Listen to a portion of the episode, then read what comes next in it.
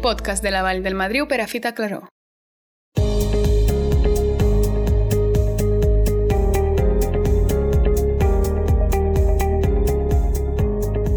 Benvinguts a un nou podcast. Avui parlarem sobre el significat que té ser un bé inscrit a la llista del Patrimoni Mundial i avui ens acompanya l'historiador del Departament de Patrimoni Cultural, Olivier Codina. Olivier, com estem? Bé, bon dia.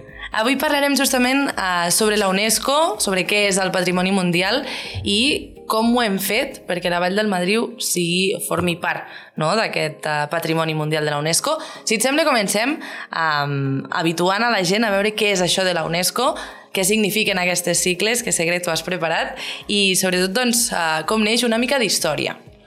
Doncs l'UNESCO neix just després de la Segona Guerra Mundial és l'Organització de les Nacions Unides per l'educació, la cultura i les ciències.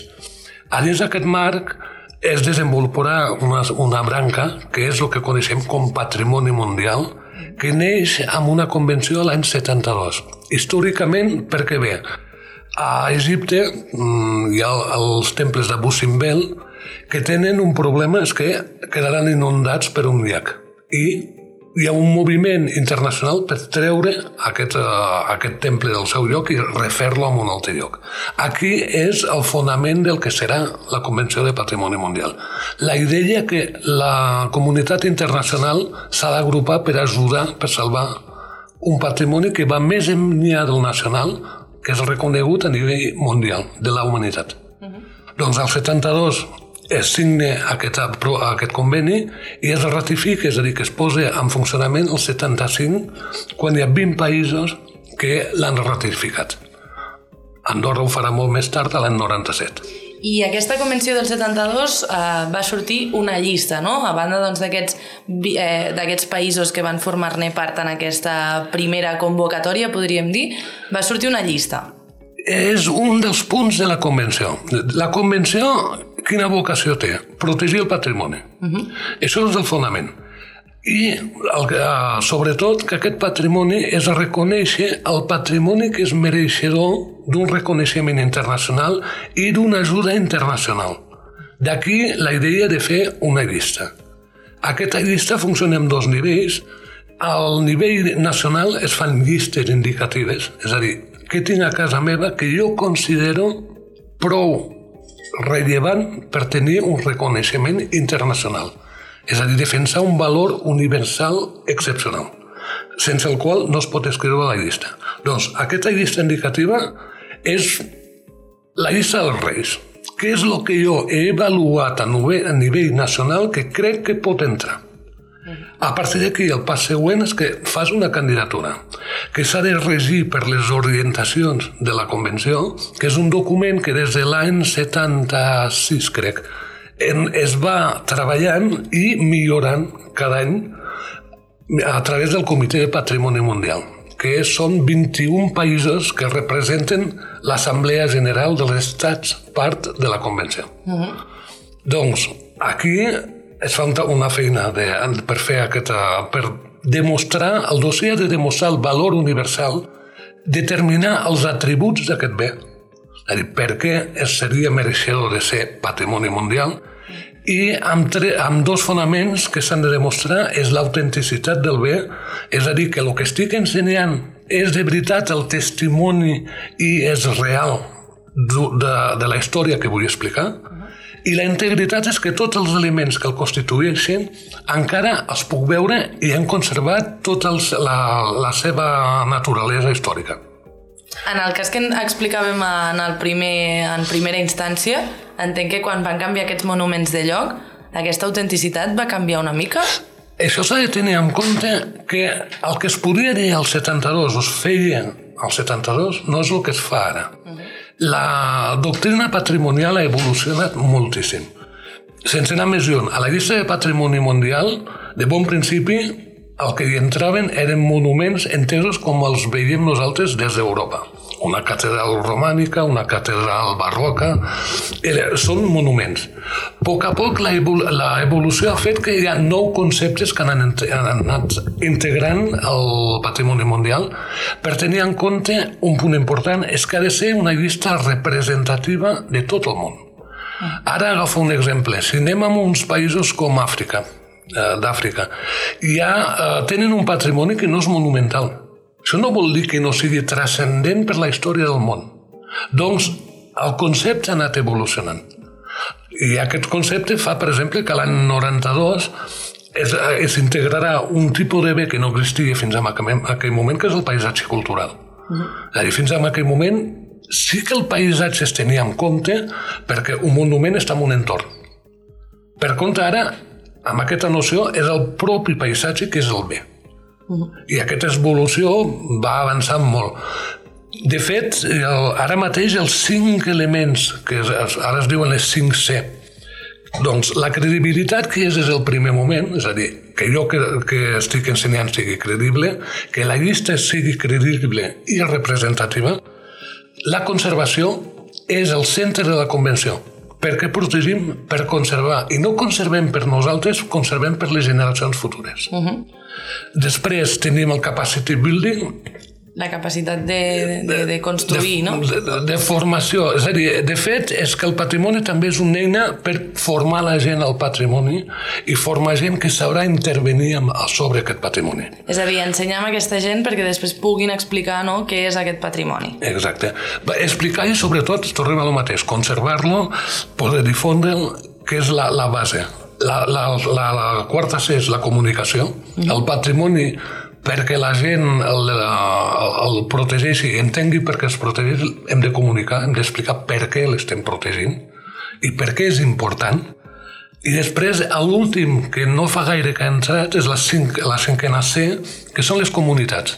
Que això és un element fonamental a patrimoni mundial que l'Estat proposa és l'estat part que està fent la llista, que demana la integració. Per contra, no ho fa sol, ho fa de la mà de les comunitats locals, que siguin Andorra, per exemple, els comuns, que sigui a Àfrica les tribus, que sigui... Perquè darrere la gestió es fa tant a partir del nivell local, a nivell nacional, i és això que permet de protegir el bé. La protecció, de fet, no, no donen un model de, de protecció o de gestió. El que demana a Patrimoni Mundial és que demostris que el tens protegit i que la gestió és eficient. Miren els resultats. Per mirar-ho, hi ha un sistema de, de qüestionaris periòdics, un bé inscrit a la llista cada 4 o 5 anys, ara està canviant el procediment, es fa un, un informe de cada estat a cada, a cada estat hi ha un, els gestors dels béns que també responen a aquest qüestionari i que demana la UNESCO. Com estava el bé el dia que es va inscriure? De fet, és el dossier de candidatura i ja ho explica. Uh -huh. I a partir d'aquí, com ha anat evolucionant? I és la manera de ser, fer un seguiment cada mm, dos anys canvien de continent i es miren tots els béns, tothom respon. I això es permet de saber com va evolucionant aquests béns. Aquests, aquests dossiers de seguiment es presenten davant del Comitè de Patrimoni Mundial que es reuneix cada any. Hi ha la immensa majoria que no, no presenta cap problema, és a dir, que ni es tracten, i després hi ha els casos on es diu, mira, aquí igual hi ha alguna cosa que no s'està fent bé. I així els posen a la llista negra, podríem dir, no? No és ben bé la llista negra. Abans d'entrar a la llista negra hi ha molts passos. És a dir, la gestió, hi ha un problema de gestió, hi ha un problema de conservació. I es diu, mira, s'hauria de solucionar. Pensem que la UNESCO mai mira això com un càstig. Uh -huh. és, és sempre la cooperació internacional. És a dir, hi ha un problema, com el podem resoldre? Això es tracta al comitè, el comitè acaba agafant una decisió i et donen deures. Uh -huh. I això. Doncs a partir d'aquí, però tot això és un procediment regular. Llista negra en tenim una. I aquests deures, perdona que et talli, eh, Olivier, però aquests deures que dius que posa la comissió, quant temps té l'entitat que gestiona aquell bé que està dins d'aquesta llista de patrimoni mundial, quant temps li donen perquè això acabi sent efectiu o realment no n'hi ha és, no molt, és molt variable perquè depèn del que estem tractant. Ja d'entrada perquè és una pregunta al, al comitè Vol dir que abans hi ha hagut un, tot un procés del centre que ja, ja, ja, ja va apel·lat al país i ha dit, mira, semblaria ser que i s'ha parlat abans, mm. i després, segons el cas, es pot fer molt ràpid o no tant.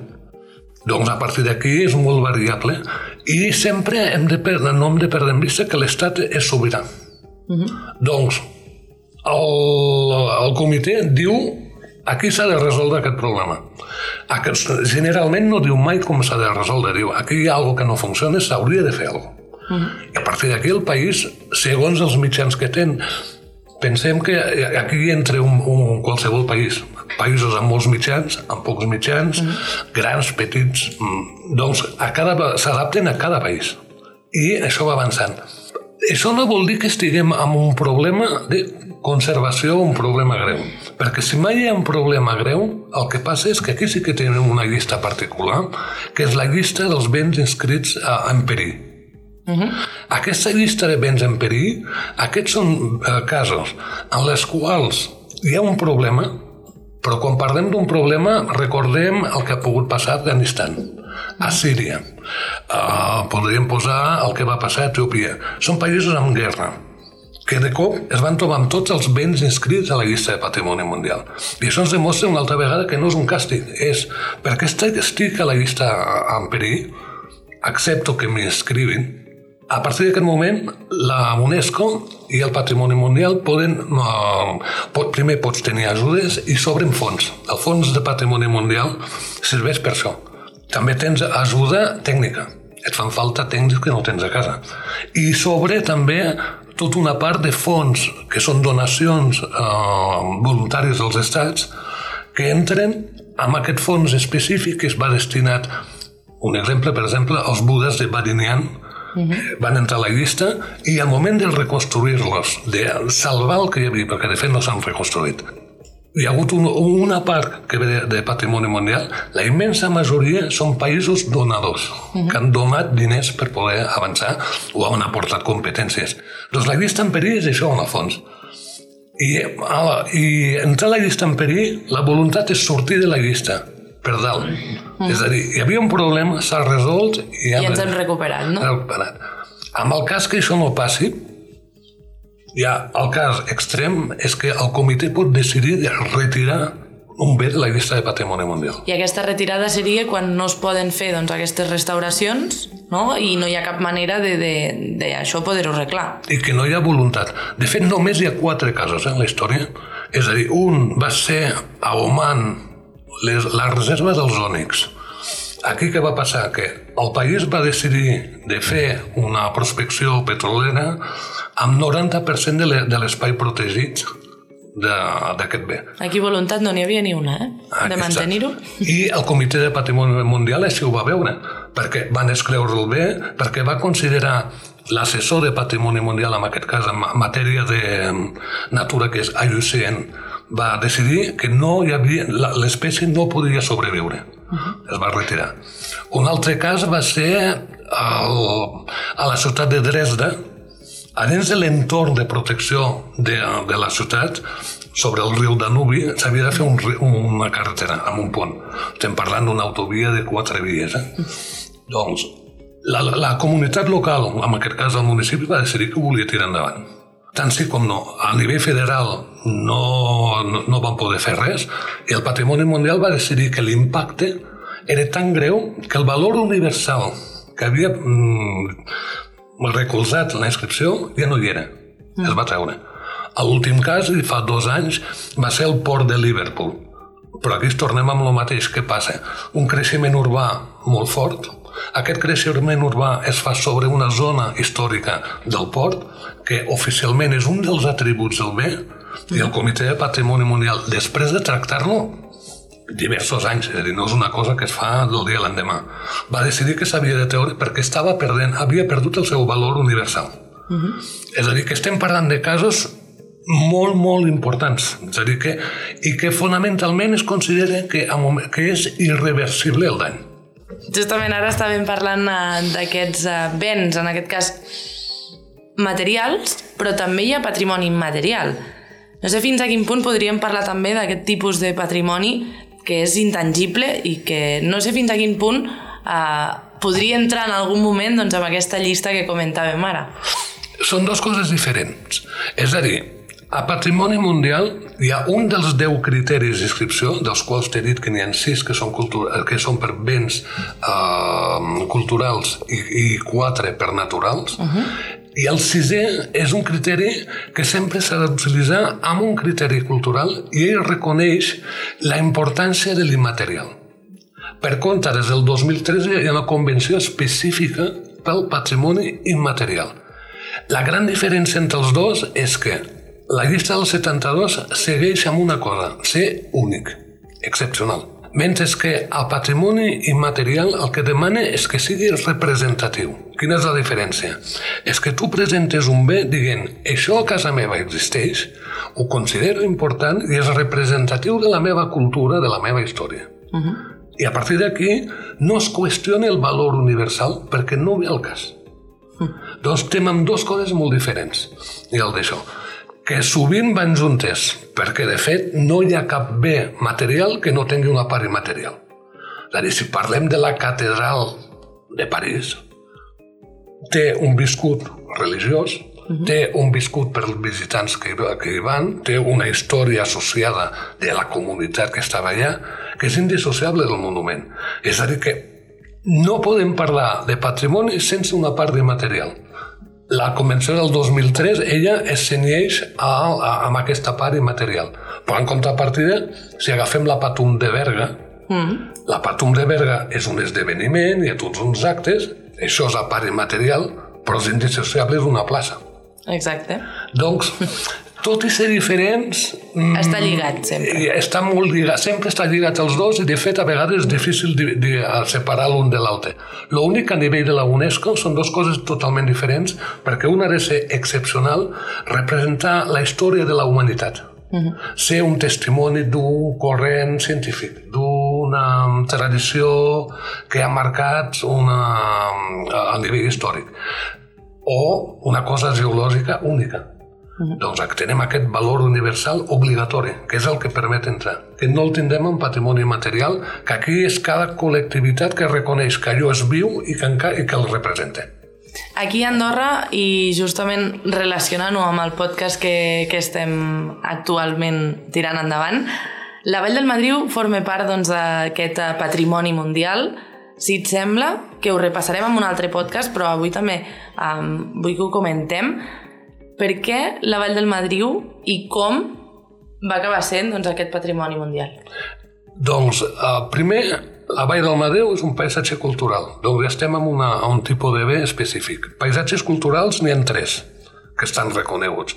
Un el coneixem tots, parcs, jardins, és a dir, un lloc fet per l'home. Uh mhm. -huh. Un altre que és els béns, que és una simbiosi entre l'home i la natura. En aquest cas són els paisatges vitícoles, per exemple.